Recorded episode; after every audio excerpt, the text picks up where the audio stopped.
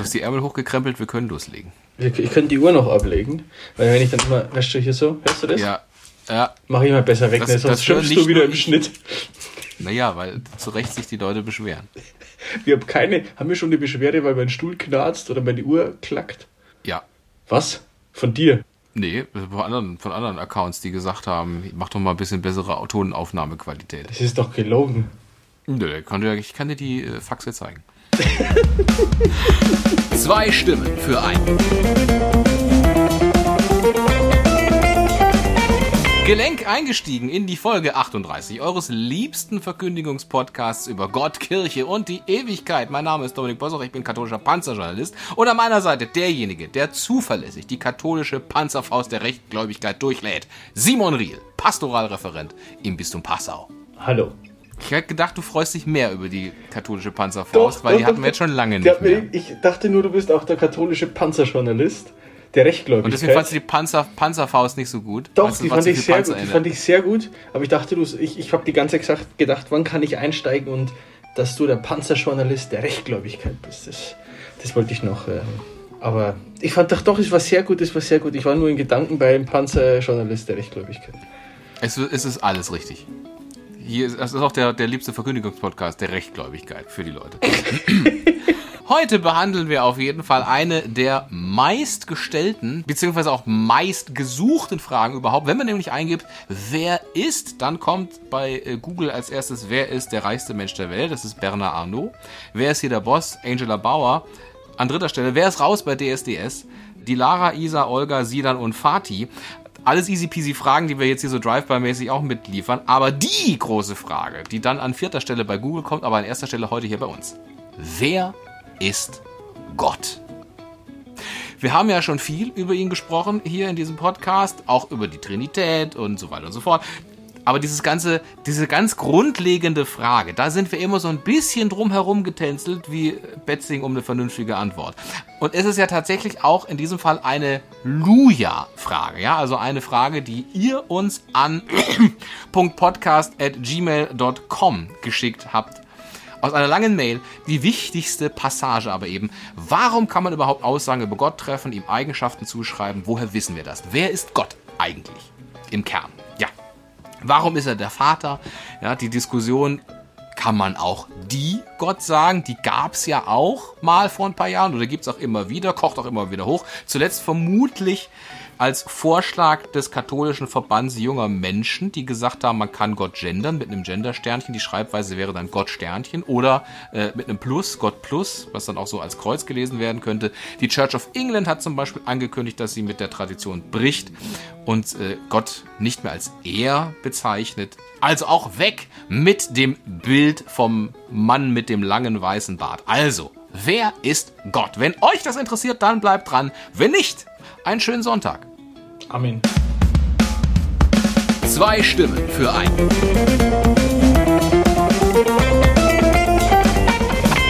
Das haben wir, jetzt schon, haben wir schon allzu häufig gemacht, diesen Gag. Deswegen schauen wir mal nach, Simon, was ist schiefgelaufen in der vergangenen Folge und das tun wir in unseren. Mesner-Tätigkeiten, Keiten, Keiten, Keiten. In der letzten Folge sprachen wir über das monastische Leben. In der Folge mit dem grandiosen Titel Mitarbeiter des Monast. Sehr gut, wirklich ein sehr, sehr guter Titel, muss ich wirklich sagen. Den habe ich sehr gut ausgesucht. Ist uns was untergekommen, wo wir sagen, dass das ist in der Unschärfe geblieben und müsste man nochmal nachfassen? Ist das eine Frage oder eine Aussage? Das ist eine Frage. Dann nein. Tja, dann waren das unsere. Mesner-Tätigkeiten, Keiten, Keiten, Keiten. Schluck zum Sonntag für alle, die neu dazu eingestiegen sind, haben wir normalerweise, haben wir aber nicht, weil österliche Boostzeit. So. Also Simon, wie wollen wir uns denn der Frage, wer ist Gott annähern? Wollen wir zuerst schauen, woher können wir überhaupt Aussagen über ihn treffen? Woher wissen wir, dass, dass er gütig ist und dass er die Menschen liebt? Dass er Humor hat zum Beispiel, das haben wir ja schon geklärt in der Folge Goffel. Wie, wie, wie gehen wir jetzt auf, diesen, auf diese ganz ursprüngliche Frage? Wer ist Gott? Naja, ich würde sagen, die Frage des Luja, woher können wir so von Gott sprechen? Wie wir von ihm sprechen, woher wissen wir das?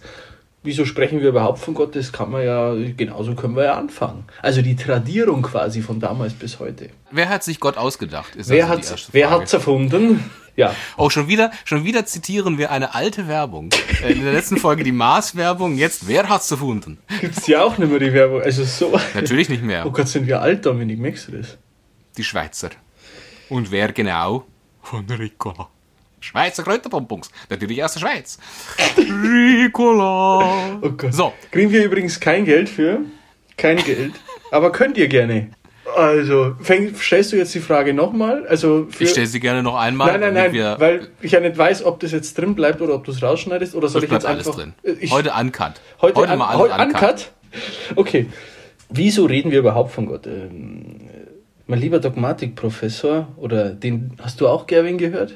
Ja. Ja, unser lieber Dogmatikprofessor, Professor Dr. Manfred Gerwing, mittlerweile emeritiert, hat mal in der Vorlesung gesagt, entweder wurde, ich, ich weiß es nicht mehr, Vorlesungen und ich, die, die mich kennen, wissen Bescheid, ähm, hat mal in der Vorlesung gesagt, was gibt's jetzt da zu Hat lachen? angeblich mal in einer Vorlesung. Es wurde mir berichtet.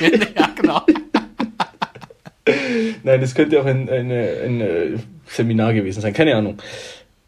Dass er entweder ihm ihr angesprochen wurde oder er gelesen hat. So genau weiß ich das tatsächlich nicht mehr.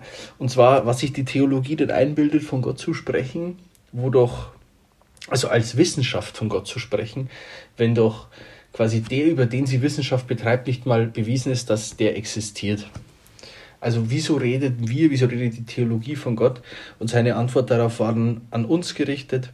Wir betreiben Theologie, wir reden von Gott, wie Jesus Christus von Gott geredet hat. Von Jesus Christus gibt es ähm, schriftliche Zeugnisse und das kann man durchaus wissenschaftlich sehr gut betreiben. Wissenschaftliche Analyse von Texten, von damaligen Leben und so weiter. Und deswegen können wir von Gott sprechen, weil Jesus Christus von Gott gesprochen hat und wir uns mit Jesus Christus als Christen, mit Christus hauptsächlich beschäftigen. So, deswegen sprechen wir Christen von Gott, weil Jesus Christus von Gott gesprochen hat. Ist das eine Antwort erstmal auf deine Frage? Wieso Ja, aber ist- Gott zu ist-? Ja, Christus ist doch auch schon Gott. Richtig. Aber das wissen wir ja auch nur, wie er gesprochen hat. Weil er so gesprochen hat, wie er gesprochen hat. Aber Und wenn so wir von Gott gelebt hat sprechen, und so. aber wenn wir von Gott sprechen, dann sprechen wir ja nicht nur von den Geschichten, die wir von Christus haben, sondern wir sprechen ja auch über den Gott der Schöpfung, zum Beispiel. Der Adam und Eva erschaffen Der ja hat. auch- Und das hat ja, das hat dir Jesus jetzt so weniger erzählt. Ähm, Jesus hat erzählt, oh, was ist denn das? Markus 10? Es könnte Markus 10 sein. Wir werden es wohl nie erfahren. Äh, also, Markus Evangelium Kapitel 10, äh, wo es um die nach der Ehescheidung geht. Und ähm, dann gesagt wird, ja, Mose hat doch, doch erlaubt, einen Scheidebrief auszustellen. Und dann der Herr sagt, es hat euch nur erlaubt wegen der Hartherzigkeit in der Schöpfung. Eigentlich war das anders gedacht vom Vater.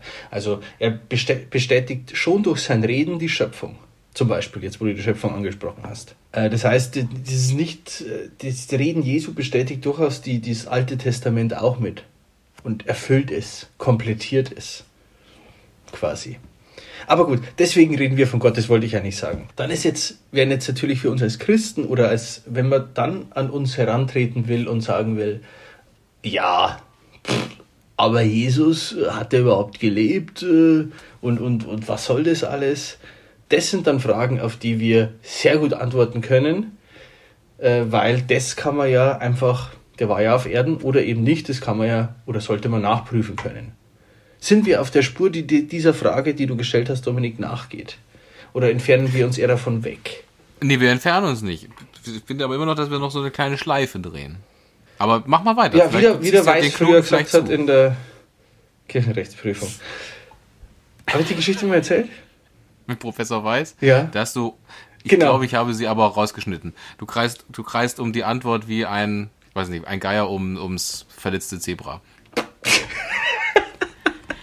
Ich glaube, genauso hat er es genauso hat er's gesagt. Im Übrigen für Leute, die sich fragen, was ist das denn mit Kirchenrecht, was ist das denn mit Dogmatik? Wir haben schon eine Folge gemacht, wo wir sagen, was studiert man eigentlich, wenn man Theologie studiert? Die Folge heißt Der Endgegner des Dr. Faust. Folge 10 oder so. So wie Markus 10 ist das Folge 10, das halte ich für einen großen Zufall. wir werden es wohl nie erfahren. Äh, also hat, also jetzt, ne, wieso reden wir von Gott? Wieso stellen wir uns Gott so vor, wie Gott ist?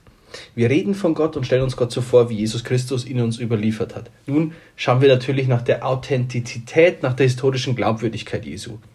So, hat Jesus wirklich auf Erden gelebt? Wir haben die biblischen Quellen und es gibt außerbiblische Quellen. Zum Beispiel Josephus Flavius, der war jüdischer Geschichtsschreiber. Also biblische Quellen, außerbiblische Quellen. Und es gibt etwas, was heute noch existiert, was am vernünftigsten zu erklären ist, durch die Existenz Jesu. Dominik, eine Idee? Oh, ihr habt mir nicht zugehört, liebe Lujas. Doch, aber ich kann dir nicht, ich konnte dir nicht folgen. Ich komme da jetzt gerade nicht hinterher, was du von mir es möchtest. Es gibt heute noch etwas, was am vernünftigsten zu erklären ist, wenn man die Existenz Jesu annimmt. Dass wir überall Kreuze hängen haben. Genau, die Kirche in ihrer Gesamtheit überhaupt. Also ein, ein Gründer. Es braucht einen Gründer, wenn es etwas gibt. Heute braucht es da irgendwann mal einen Gründer, einen Stifter. Jesus Christus.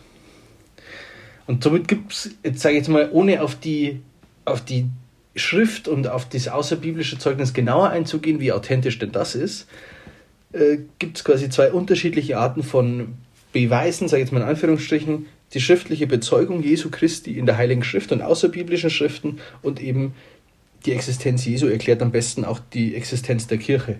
Oder andersrum? Die Existenz der Kirche ist am besten erklärbar durch die Existenz Jesu Christi. Die erklären sich gegenseitig? Ja, die, die, erklär, die erklären sich hoffentlich auch gegenseitig, ja. Jesus beweist, dass es die Kirche richtig gibt, weil die Kirche beweist, dass es Jesus in echt gegeben hat. Das funktioniert doch nicht, Simon. Doch, natürlich. die, Kirche, die Kirche hat als Auftrag die Erklärung Jesu Christi und die Existenz der Kirche ist zu erklären durch das Leben Jesu Christi. Naja, ah okay. also genau, Leben und Auftrag, das so. sind die beiden Unterschiede drin. Aber natürlich als, als Historiker, der du bist, Dominik, und liebe Luias, ihr da draußen, die ihr alle Akademiker seid und sagt, ja, nur weil ich einen Text habe, heißt dann lang nicht, dass der auch authentisch ist, dass dieser ja, Text Quellenkritik. Quellenkritik, genau. Und ich finde, wenn man in die Quellenkritik einsteigt, dann muss man so einen Text vergleichen mit natürlich Texten aus der damaligen Zeit. Das heißt, ich habe mal drei andere antike Texte herausgesucht, um zu zeigen, wie gut die belegt sind und als Beispiel dazu zu nehmen, das Neue Testament, die Bibel, wie das in der Quellenlage dazu sich verhält. Und ich habe drei Dokumente, drei Schriften herausgesucht. Das ist gelogen, ich habe die nicht herausgesucht. Ich habe das in einem Vortrag gehört, diese vier Stellen, und habe mir die Zahlen einfach aufgeschrieben dazu. Deswegen, aber die sind total spannend, weil es sehr prominente sind. Das ist einmal von Caesar de Bello Gallico, dann die Historien des Herodot und die Annalen des Tacitus. Ich würde sagen, drei sehr bekannte Werke aus der Antike. Drei Klassiker, die man auf jeden Fall im Lateinunterricht auch behandelt Genau, drei Klassiker. Und zwar äh, wurden die untersucht, und das Neue Testament natürlich, wurden die untersucht, wie viele Jahre, jetzt wird es hoffentlich nicht zu kompliziert, wie viele Jahre nach der ursprünglichen Abfassung ist der älteste Text bzw. das noch erhaltene älteste Textfragment? Ist klar, oder? Ja, das habe ich jetzt verstanden. Okay, aber haben es unsere Lujas verstanden, die vielleicht nicht in der Safe. Geschichtswissenschaft. Okay. Sicher? Ja, also das ist, also Geschichte kann jeder studieren, also deswegen, das verstehen auch die Lujas. Okay, also ich sag's trotzdem nochmal, weil ich bin ein bisschen langsam im Kopf. Das heißt, wir haben nirgends mehr die Originaldokumente, sondern die wurden immer abgeschrieben und wie nah quasi ist das abgeschriebene Dokument an der Originalzeit, das älteste noch erhaltene abgeschriebene Dokument an der Originalzeit dran und wie viele unterschiedliche Texte und Textfragmente gibt es aus dieser Zeit. Also gibt es nur eine Quelle oder gibt es 100.000 aus der Zeit, äh, wo das älteste Textfragment ist. Dann sieht man eben natürlich, je näher dran am Original, desto besser belegt ist es und je mehr unterschiedliche Quellen es gibt, desto besser ist es belegt. Oder Dominik, kann man das so pauschal sagen? Genau so kann man das pauschal sagen. Also, dann habe ich hier ein paar tolle Zahlen. Von Caesar de Bello Gallico, das ist quasi die Grundlage für Asterix und Obelix, kann man sagen. Ähm, da ist das älteste erhaltene Textfragment, beziehungsweise die ältesten erhaltenen Textfragmente etwa 1000 Jahre nach der ursprünglichen Abfassung. Und es gibt zehn unterschiedliche Textfragmente oder Texte.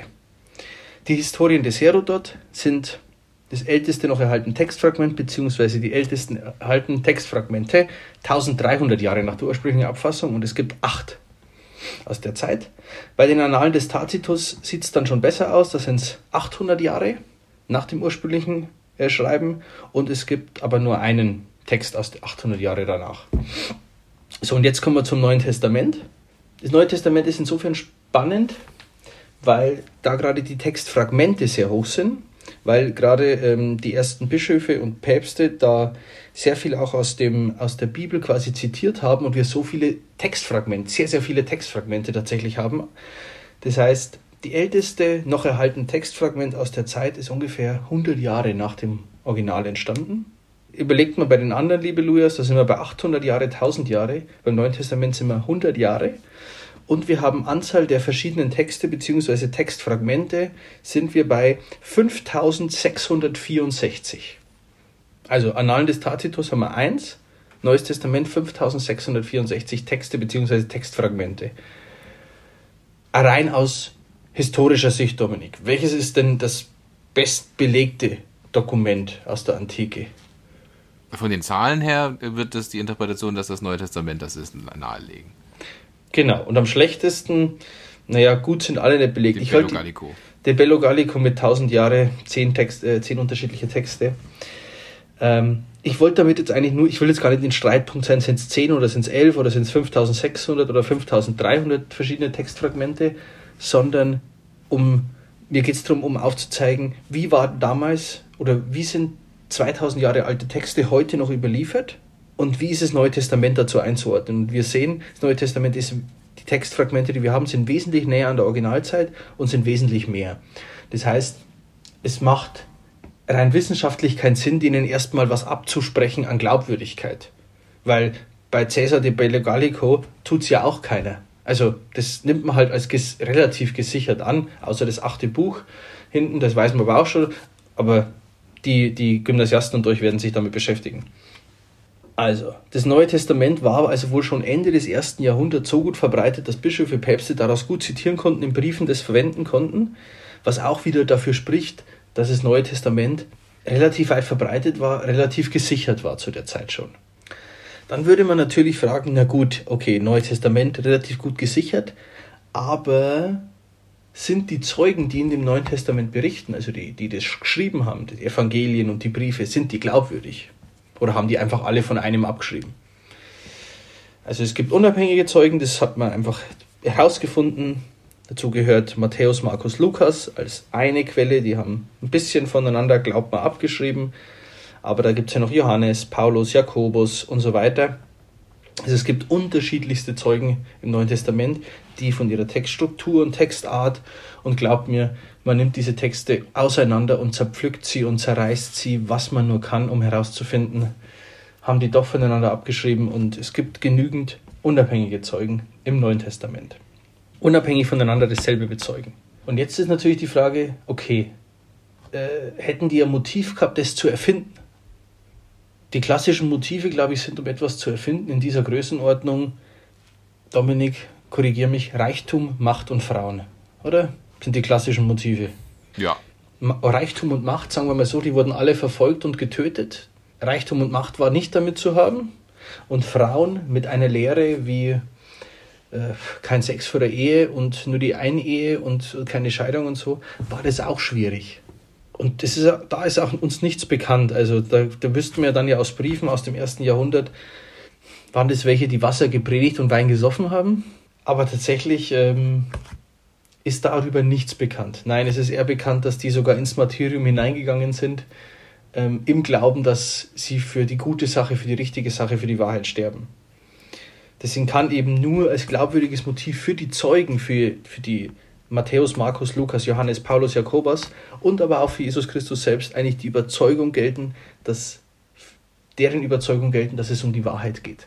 Und, und noch dazu fällt mir gerade ein, liebe Lujas, wenn ich das erfinden würde mit dem Jesus, oder ich würde heute erfinden, äh, zu mir hat in Passau ein rosa Elefant gesprochen und der erscheint jeden, jeden Tag um 12 Uhr und spricht zu mir und ich wüsste natürlich, dass es gelogen ist, wo hätte meine Botschaft, dass ein rosa Elefant erscheint und sagt, er ist Gott, wo hätte der am wenigsten Erfolg geschossen?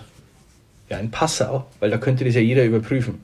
Vielleicht wäre es in Indien oder in China erfolgreicher, weil es ja weit weg ist, kann keiner überprüfen. Aber hier, Jesus äh, lebt in Israel, wird verkündet in Israel und seine Botschaft nimmt in Israel wächst dort. Also dort, wo er war, die, die ihn kennen, kommen trotzdem dazu. Also auch das spricht dafür, dass das eine gewisse Glaubwürdigkeit hat. Und es schreibt ihm schließlich und endlich auch Paulus dann selber im ersten Korintherbrief, im ersten Korintherbrief, Kapitel 15, Verse 1, Verse 1 fortfolgend. Ich erinnere euch, Brüder und Schwestern, an das Evangelium, das ich euch verkündet habe. Ihr habt es angenommen, es ist der Grund, auf dem ihr steht. Durch dieses Evangelium werdet ihr gerettet werden, wenn ihr festhaltet an dem Wort, das ich euch verkündet habe. Es sei denn, ihr hättet den Glauben unüberlegt angenommen. Denn vor allem habe ich euch überliefert, was auch ich empfangen habe. Christus ist für unsere Sünden gestorben und so weiter. Dann kommt ähm, kurzes Glaubensbekenntnis, aber auch hier, ich habe euch verkündet, was ich selbst empfangen habe. Dieses, ich habe es empfangen und gebe es euch weiter. Er hat es ja selber von Christus empfangen, wie wir wissen aus der Apostelgeschichte dieses Empfangen und Weitergeben, das haben wir im Prinzip heute noch manifestiert in der katholischen Kirche. Wenn ihr euch das große Glaubensbekenntnis anschaut, da gibt es die vier Kennzeichen der katholischen Kirche. Dominik, weißt du, die vier Kennzeichen der Una Sankt. Äh. die eine heilige, katholische und apostolische. Genau. Und habe ich, hab ich schon. War gut. War gut, ich hätte, ne? ich hätte echt grübeln müssen. Was sind die vier Kennzeichen? Die Una Sancta also, und ähm, da steckt eben drin das Katholische, das kennen wir, aber das Apo Apostolizitätsprinzip besagt eben, wir glauben heute noch das, was die Apostel vor 2000 Jahren geglaubt haben.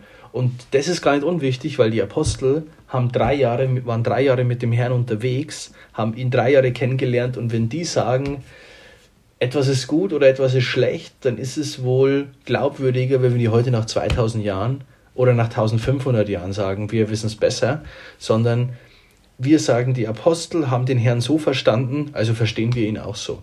Das sagt unser Apostolizitätsprinzip.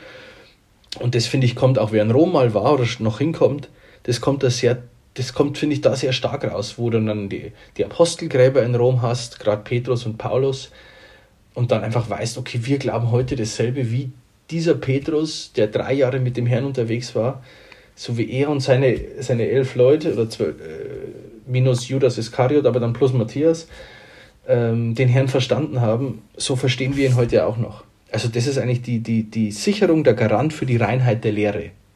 Dieses Apostolizitätsprinzip, dass da nichts verwässert wird oder keine Gesülze reinkommt. Ja, gut, wir haben in Deutschland eine Sondersituation momentan, aber grundsätzlich steht das Apostolizitätsprinzip für die Reinheit der Lehre, dass da kein Quatsch dazukommt und wir wirklich sicher sein können, dass wir eben das glauben, was vor 2000 Jahren unser Herr wirklich gesagt hat und gelebt hat vor allem. So, deswegen glauben wir an Gott und deswegen glauben wir an den Gott so, wie er ist, weil er uns so von den Aposteln von Christus überliefert und erzählt wird. Und weil unser Heiliger Geist alles weitere eingegeben hat, wie der Herr ja auch in der Schrift uns mitteilt. In alles Weitere wird euch der Geist einführen. Aber die Grundlagen sind alle gelegt von Christus. Äh, alles ist sowieso von Christus gelegt in der Kirche. Ich rede mich hier um Kopf und Kragen. Also per se, wir wissen jetzt, dass wir hier nicht aus dem heiligen Evangelium nach Klaas Reluzius zitieren, sondern dass es alles gut verbrieft und safe und double genau. gecheckt. Genau, sehr gut. Das war der vom Spiegel, oder? Ja. Die Frage für mich trotzdem im Kern bleibt, wer ist Gott im Hinblick auf zum Beispiel, wie sieht Gott denn aus? Ist es nicht vielmehr so, dass wir Gott, dass wir in Gott das hineinprojizieren, was wir so gerne hätten und dass der sehr, sehr menschlich ist und uns ähnlich ist. Dieses Bild, ich zitierte es am Anfang, der alte weise Mann, der auf der Wolke sitzt und so, also gerade das, was man vielleicht auch so aus dem Kinderglauben hat, wo ich sagen würde, ich weiß nicht, ob den alle so abgelegt haben. Mhm. Ich sagte in meiner Folge, man muss seinen Kinderglauben ablegen ich will mich da jetzt auch nicht mit dem Herrn selber anlegen, der gesagt hat, werde wie die Kinder. Aber ich glaube, es ist über, über Papst Benedikt wurde, wurde gesagt, die, die ihn immer wieder getroffen haben, Bischof Stefan hat es auch mal erzählt. Also blitzgescheit war er wohl, als Professor und alles Mögliche. Blitzgescheiter Mann, aber im, im Vertrauen auf den Herrn fast einen kindlichen Glauben. Und dann darf es vielleicht auch der alte weiße Mann sein, den man ein Leben lang äh, anschaut. Lass es, äh, lass, ich, wie sieht er aus? Ich weiß es nicht. Ich weiß auch nicht. Äh, ich weiß es nicht. Ja. Aber es, wir sollten es auch nicht zu sehr verkopfen. Manchmal darf es der, der alte weise Mann mit Bart sein. Wenn wir es zu sehr verkopfen, dann kommt 1517 raus, dann kommt 2023 raus, synodaler Weg. Das ist nicht gut. Manchmal darf einfach auch was sein, denn Gott ist einfach größer als unser Denken. Der Glaube muss auch Mysterium sein. Ja, genau. Sagen. Weil wenn in unser Denken passt, wie du ja sicher weißt noch von Anselm von Canterbury, dann ist es nicht Gott. Also dann passt es einfach nicht mehr. Aus der Folge QID, wo wir über Gottes Beweise sprachen. Im Grunde genommen, ja, ist das, ist das die Antwort, die wir geben, wenn, wenn uns jemand fragt, oder jetzt in diesem Fall eben der Luja fragt, wie können wir Aussagen über Gott treffen? Das hast du äh, gut dargelegt. Warum sind diese Aussagen auch hinreichend belegt? Und dann ist, glaube ich, die Gesamtheit, die wir gerade eben gehört haben, eben die Antwort auf die Frage, wer ist Gott? Gott ist der, über den Christus uns berichtet. Und wie wir ihn uns vorstellen, hängt ja auch von uns ab. Das heißt aber natürlich auch, jeder hat vielleicht so ein bisschen sein eigenes, wirklich physisches Bild von Gott und sagt, mhm. so sieht der für mich im Kopf aus. Sieht er für dich auch aus wie John Rambo?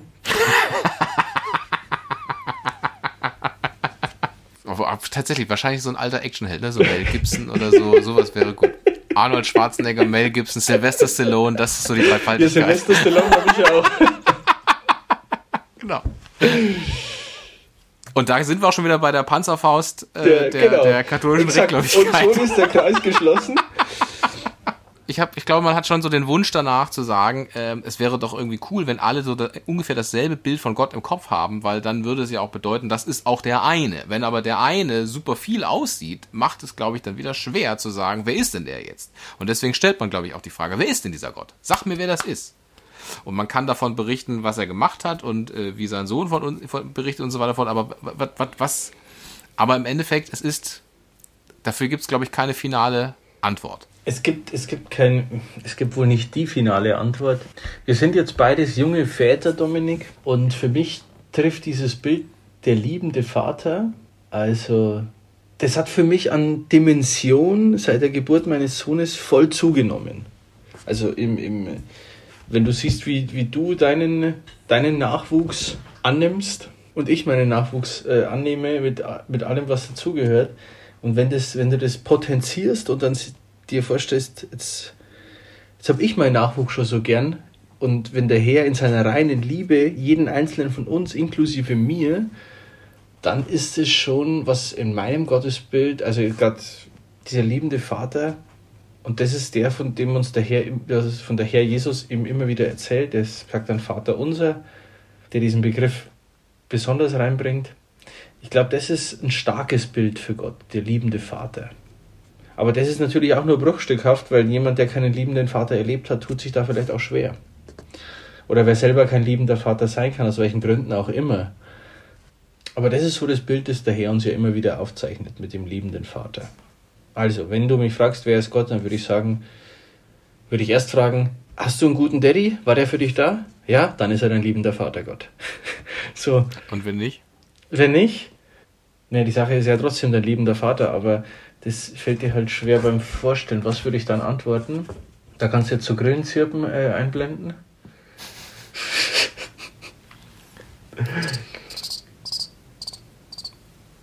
Vielleicht auch gerade dann der liebende Vater, ich weiß es nicht.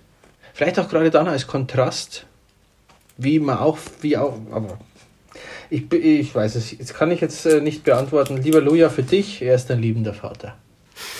Ja, es ist, es ist eine, eine schwierige Frage mit hoffentlich einer hinreichenden Antwort. Das heißt aber auch nochmal das klar zu sagen, es ist auch auf jeden Fall der Gott und es ist der Vater. Es ist nicht ja, diesen Gott Cast, dies, das Gott Sternchen. Also kommt, es ist, also wir reden, das habe ich von am Anfang gesagt, wir reden von Gott so, weil Jesus Christus, unser Herr, so von Gott spricht.